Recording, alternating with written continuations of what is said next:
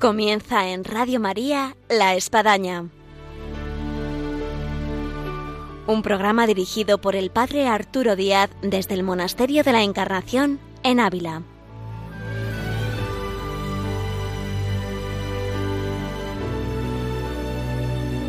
Hola, buenos días, bienvenidos a La Espadaña, les habla el Padre Arturo Díaz, una vez más un viernes con todos ustedes aquí en Radio María y en el programa del día de hoy queremos hacer un homenaje y una memoria y una gratitud al Papa Benedicto XVI. Y para esto tenemos en nuestro programa a alguien muy cercano, muy querido y ahora vecino aquí del Monasterio de la Encarnación, que es el cardenal don Ricardo Blázquez. Así que vayamos a este programa en el cual podemos escuchar y sentir de alguna forma a través del cardenal Ricardo Blázquez lo que ha supuesto y lo que es en la Iglesia el Papa Benedicto XVI. Bienvenidos a nuestro programa que ahora comenzamos.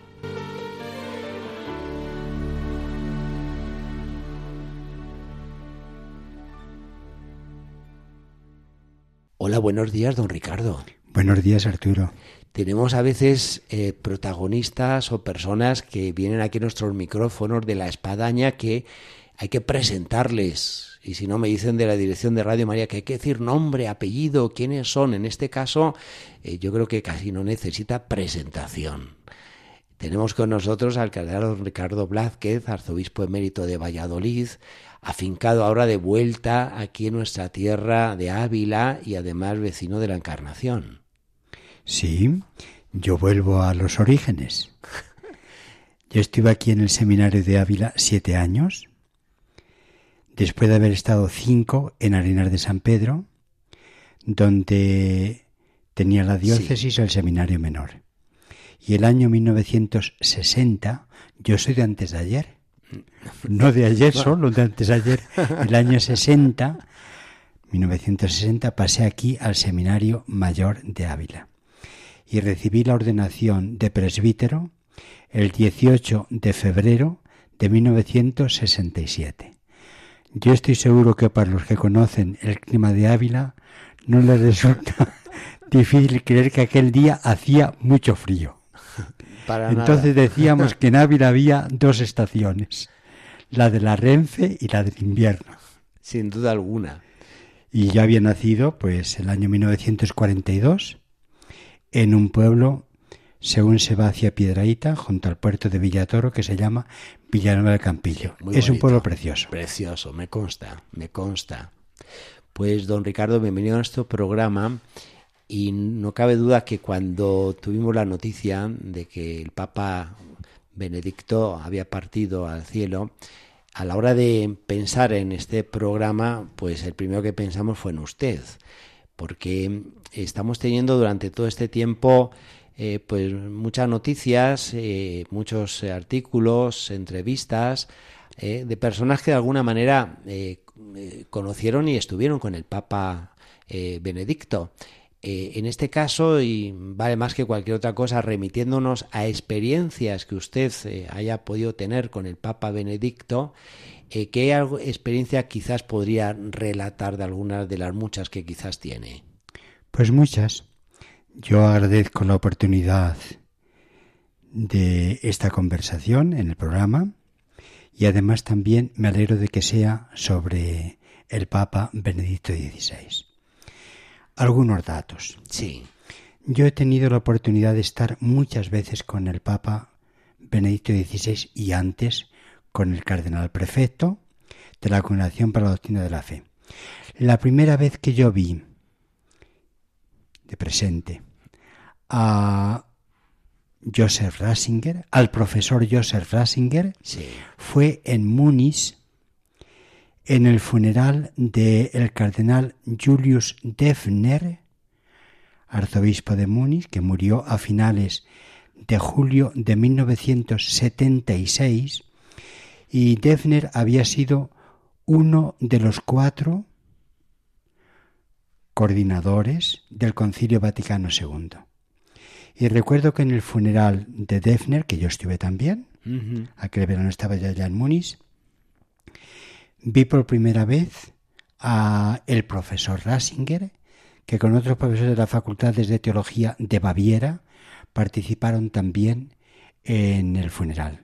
Por otra parte, Joseph Ratzinger era originario de la diócesis de Múnich. Él estudió en Freising, que donde la diócesis tenía el seminario mayor, y también en la facultad de teología. Fue la primera vez que yo vi a Ratzinger. ¿Y qué impresión le causó en ese, aunque era un momento muy especial como un funeral?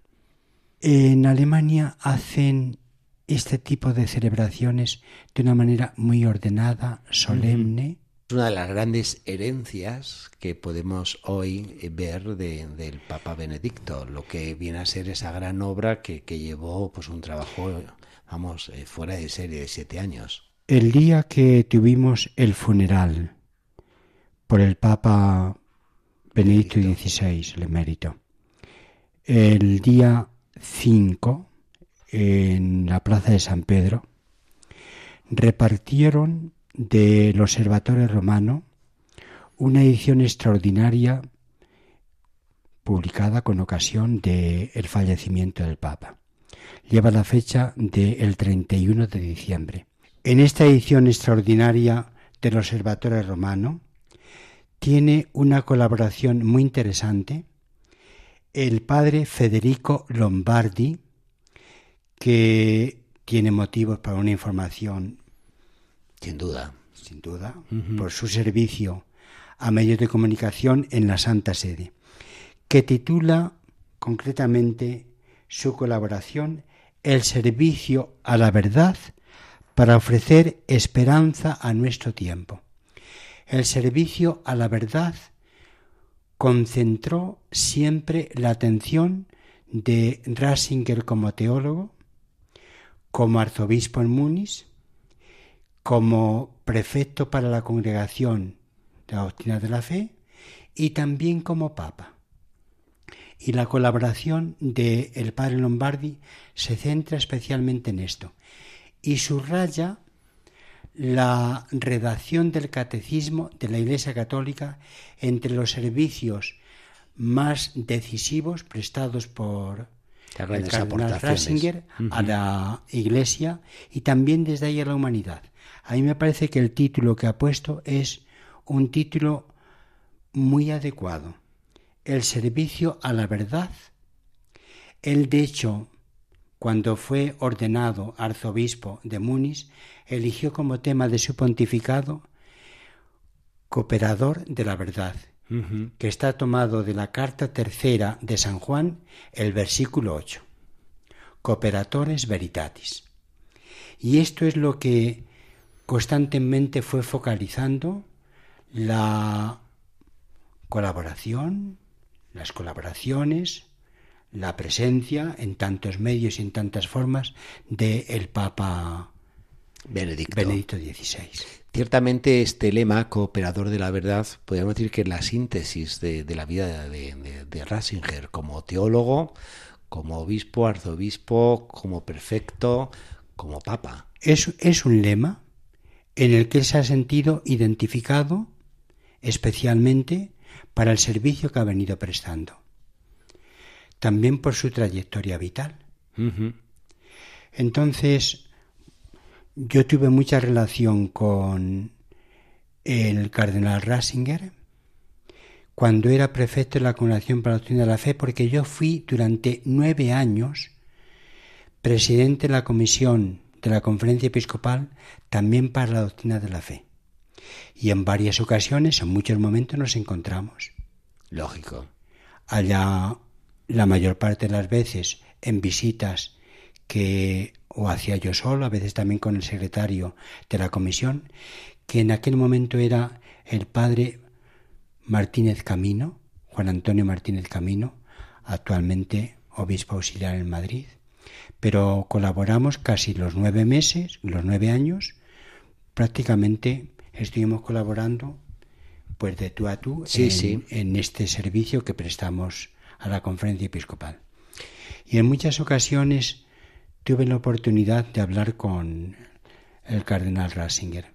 Recuerdo, por ejemplo, de una en que tratábamos una cuestión delicada aquí de la Iglesia en España y después de reflexionar de una perspectiva y de otra, él mismo de una manera dialogal me propuso, ¿qué pueden ustedes hacer en la congregación?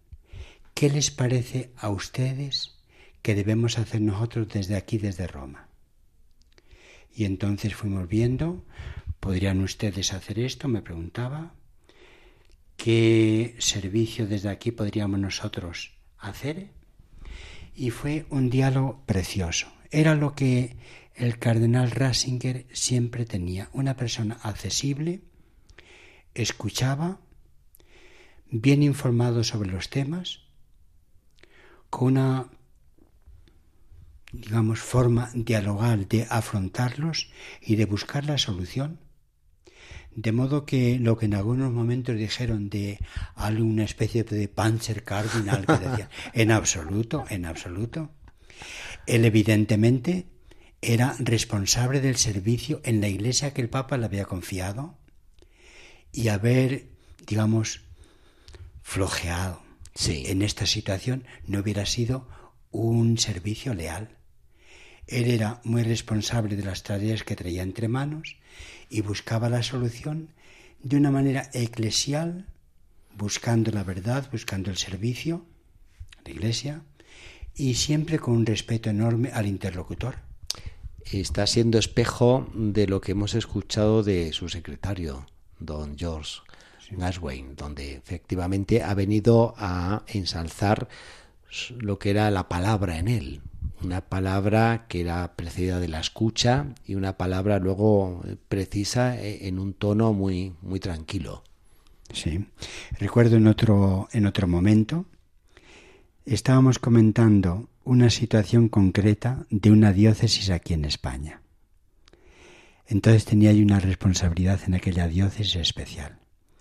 Y le dije, mire, señor cardenal, nosotros venimos procediendo en esta cuestión concreta de esta forma. Sí. Las situaciones son las que son, como usted sabe. Nosotros queremos llegar lo más lejos posible, pero venimos haciendo esto. Concretamente se trataba de la segunda fórmula de la confesión, del sacramento de la confesión. Entonces yo le expliqué cómo lo expliqué, cómo veníamos haciéndolo. Me dijo, muchas gracias, continúen así y ya trataremos más adelante otras cuestiones. Pero escuchando y también viendo con qué ritmo se podían resolver las cuestiones. Nunca fue avasallador, en absoluto. Sí, sí, sí. Una persona que sabía escuchar, que se daba cuenta de las cuestiones que teníamos entre medio, entre manos también, con las dificultades en las diócesis, pero haciéndose cargo de todo. Y ya como papa ha tenido alguna experiencia muy destacable, imagino que habrá varias, pero bueno, dentro de todos los puestos que usted ha tenido como presidente de la Conferencia Episcopal pues Española, como eh, miembro del, del Colegio Cardenalicio, en fin. Muchas, por ejemplo, bueno, pues ahora me viene a la memoria la siguiente. Siendo papa, presidió uno de los sínodos en que yo participé, concretamente el sínodo sobre la palabra de Dios. Y ya había tenido un par de días antes del encuentro que tuvimos después, la intervención en la asamblea plenaria del sínodo sobre la humilía. Como después se hizo público, no tengo ningún problema pues para decir algunas cosas. Y a media mañana teníamos una pausa en los trabajos del el sínodo para tomar un café, para dar dos pasos. Y en ese momento, un día nos recibió al grupo en que yo estaba. Y entonces me dijo, Muchas gracias, señor obispo, por lo que usted nos dijo el otro día a propósito de las preguntas que el que va a pronunciar la homilía conviene que se formule a sí mismo. ¿Qué nos dice la palabra de Dios que ha sido proclamada? ¿Qué me ha dicho a mí concretamente? Porque no predicamos simplemente para otros, no predicamos también nosotros. Nosotros nos ponemos también bajo el consuelo, la iluminación, el fortalecimiento de la palabra proclamada y también qué debo yo decir, sería la tercera pregunta. ¿Qué debo decir en tal celebración, en tal asamblea dominical sobre lo que hemos escuchado? Y entonces me dijo, muchas gracias por lo que usted nos dijo el otro día en ese discurso. era, era, sí. era, era cerca y además con muy buena memoria, porque recordaba perfectamente las situaciones y, y más o menos lo que se había dicho el tiempo hace valorar más las personas y en nuestro ámbito de iglesia las canoniza. Eh, imaginemos un poco pasado el tiempo, don Ricardo, eh, que pueden recordar de manera especial, incluso las generaciones que no han conocido al Papa Benedicto. Muchas cosas. Enumero algunas, lo cual no quiere decir que sea un orden de trascendencia para el futuro. El Papa Benedicto XVI y antes como arzobispo, como cardenal, tiene homilías que a mí me parece que son de la altura de las que tuvo San Agustín o San León Magno. Sí. Hay una serie de homilías, son diversos grupos de homilías, que se han ido publicando a lo largo del tiempo que se recordarán. En otro orden de cosas, tiene una serie de intervenciones en foros de carácter civil, de parlamentos. Concretamente recuerdo uno, uno que tuvo en el Bundestag en Berlín, otro que tuvo también en Westminster Hall en Londres, también el que tuvo aquí en el Escorial con los profesores de teología y de otros profesores de otras, cuando hizo la última visita para la Jornada Mundial de la Juventud. Tiene también otros, otras intervenciones en el Capitolio en Roma, que es el ayuntamiento más antiguo que hay. También en la Universidad Sapienza, allí redactó el texto, después no pudo tenerlo. En muchos lugares hay una selección de intervenciones suyas, especialmente sobre la relación fe-razón, sobre las raíces de Europa, los tres ingredientes fundamentales de Europa, la fe, digamos, Jerusalén, sí. la filosofía Atenas, el derecho Roma. Estos tres ingredientes también podemos añadir el ingrediente de la ilustración, sobre lo cual el Papa Ratzinger, a lo largo de todo su itinerario, ha ido reflexionando y nos ha dejado intervenciones realmente magistrales. Y otras muchas cosas. Entonces, este recorrido por ejemplo, que nos hace para algunas personas inédito, pero que son las homilías de, del Papa Benedicto. Precioso. Por ejemplo, eh, él siempre tuvo como ilusión de su vida elaborar una especie de no vida de Jesús, sino ciertamente un tratamiento de la persona y de la predicación y de la obra de Jesús, que apareció en tres... La trilogía. Porque eso le iba a preguntar, o sea, ¿qué libro de los muchos? Yo creo que ese, ese libro, que ya lo está diciendo. ese libro va a perdurar. Ese libro va a perdurar. Junto con, con las homilías que decía, con esas intervenciones y también la relación de sus cartas encíclicas. Por ejemplo, yo ahora para este artículo que termino de elaborar he revisado de nuevo, he leído de nuevo la encíclica Spe Salvi, que es una genialidad, tanto por la profundización de las cuestiones como por la elocuencia de las cuestiones de la esperanza para nuestro tiempo, descendiendo a las situaciones que cada uno podemos tener, con un abanico de destinatarios amplísimo, todos podemos leer estos escritos, evidentemente con detenimiento, pero con mucho fruto. En esta mirada de futuro, eh, podremos decir que del Papa Benedicto que tenemos un Papa Magno. No lo sé, porque en estos momentos, bueno, pues a veces lo de aquel grito que ya escuchamos, recuerdo cuando Santo, Santo súbito. Bueno, demos tiempo al tiempo. Hay aportaciones a la historia que no corren prisa, el que sean ya inmediatamente, digamos, llegadas a término en su... Ciertamente nos ha prestado un servicio a la Iglesia, a la humanidad, impagable. Como teólogo, como prefecto y como papa. Impagable. Él llegó un momento en que, combinando de una manera, yo creo que muy digna de ser respetada y admirable por otra parte, combinando la humildad y la valentía, porque la persona humilde no es una especie de persona pocada, es también valiente. Sabe situarse en su lugar y por eso es humilde. Porque humildad es andar, en verdad decía nuestra santa. y en esa humildad y valentía, ¿usted cree que fue lo que le llevó en su último tiempo a presentar la renuncia? Yo creo que sí. Y a quedarse eh, en ese pequeño monasterio dentro del Vaticano, porque ahí se compagina precisamente valentía y humildad. Él tenía dificultades de salud.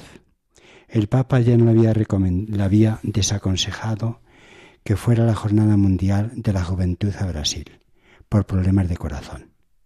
Él había tenido varios episodios. bueno. Y entonces él poco a poco fue convenciéndose de que no podía prolongar mucho tiempo su servicio en la iglesia para poder prestar el servicio que la iglesia necesitaba y que él desearía prestar, pero ya no podía. Por otra parte, le había visto también la debilidad de el Papa Juan Pablo II en los últimos años. Entonces, ante Dios, con total libertad, consciente de la responsabilidad que significaba, dio ese paso, que entonces era un paso fundamental, sí. Con una novedad de siglos, prácticamente no lo conocíamos, y él afrontó esta cuestión ante Dios. Hizo gala de su lema eh, pontifical, cooperador de la verdad, como la verdad le hace libre a uno y en esa libertad. Él toma esta libertad, sí. Toma esta decisión. Es una, yo creo que es bueno lo que varios han dicho, no, no se reduce, ni es el punto culminante de la colaboración del Papa Benedicto XVI a la Iglesia, el que presentara la renuncia. La presentó con un esmero, con una aquilatación de palabras preciosa, muy bien hecho todo, muy bien, muy bien. En latín. Sí. Entonces, yo creo que no es, digamos, el punto culminante de su pontificado no es ese. Ciertamente es un paso importante, que abre, yo creo, camino de futuro. Seguramente cuando en el Concilio Vaticano II se planteó la cuestión de que los obispos o espontáneamente o pedidos por la autoridad competente presentaran la renuncia cuando ya no pudiera ser cumplido el servicio adecuadamente, yo creo que entonces no se consideró la hipótesis de que el obispo de Roma también presentara la renuncia. Pero con el tiempo hemos ido viendo que también aquello aprobado en el decreto sobre los obispos, pues ha tenido también esta ampliación al, caso del obispo de Roma, sucesor de Pedro, que es como se presenta allí él. Obispo de Roma, sucesor de Pedro. Ya, don Ricardo, para terminar, vayámonos con una imagen del Papa Benedicto que todos llevamos dentro de alguna forma por fotos que hemos visto o porque le hemos visto en la realidad. ¿Usted con qué imagen? Eh, Yo me quedaría con la siguiente imagen. a los oyentes. Cuando se celebró el 50 aniversario de la apertura solemne del concilio, era Papa ya Benedicto XVI. Y desde la ventana, desde donde habitualmente el Papa preside el ángelus y saluda a los que en ese día están presentes en la plaza, él también tuvo unas palabras. a mí me impresionaron mucho. Unas palabras que aproximadamente dijo lo siguiente.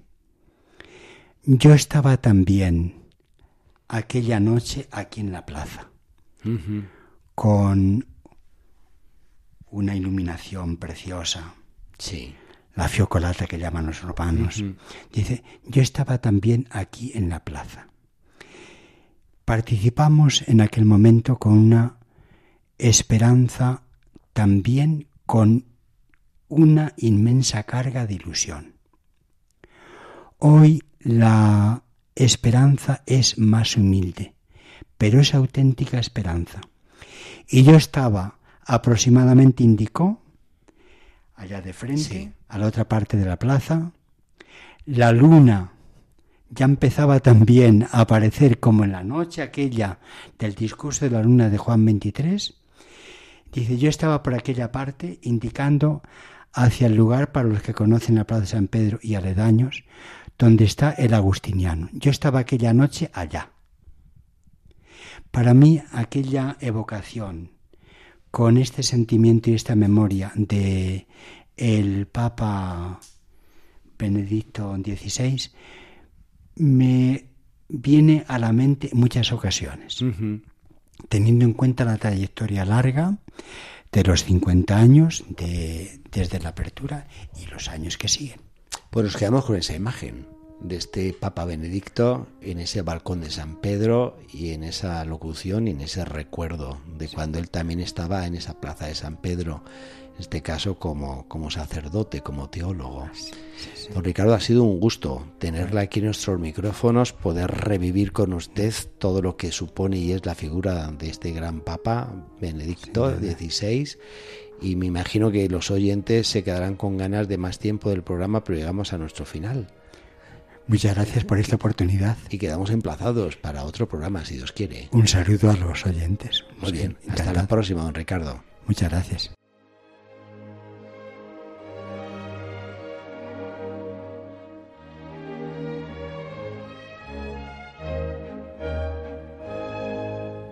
Llegamos así al final de nuestro programa del día de hoy, donde hemos podido disfrutar y gozar con don Ricardo Blázquez, eh, cardenal, eh, arzobispo en mérito de Valladolid, el presidente de la Conferencia Episcopal Española, y con el cual hemos podido hablar en su experiencia del Papa Benedicto XVI. Vaya para el Papa Benedicto nuestra gratitud, nuestra oración y nuestra conciencia del gran legado y el gran testimonio que nos deja. Muchas gracias y hasta el próximo programa aquí en Radio María, en La Espadaña. Le esperamos próximo viernes. Hasta entonces.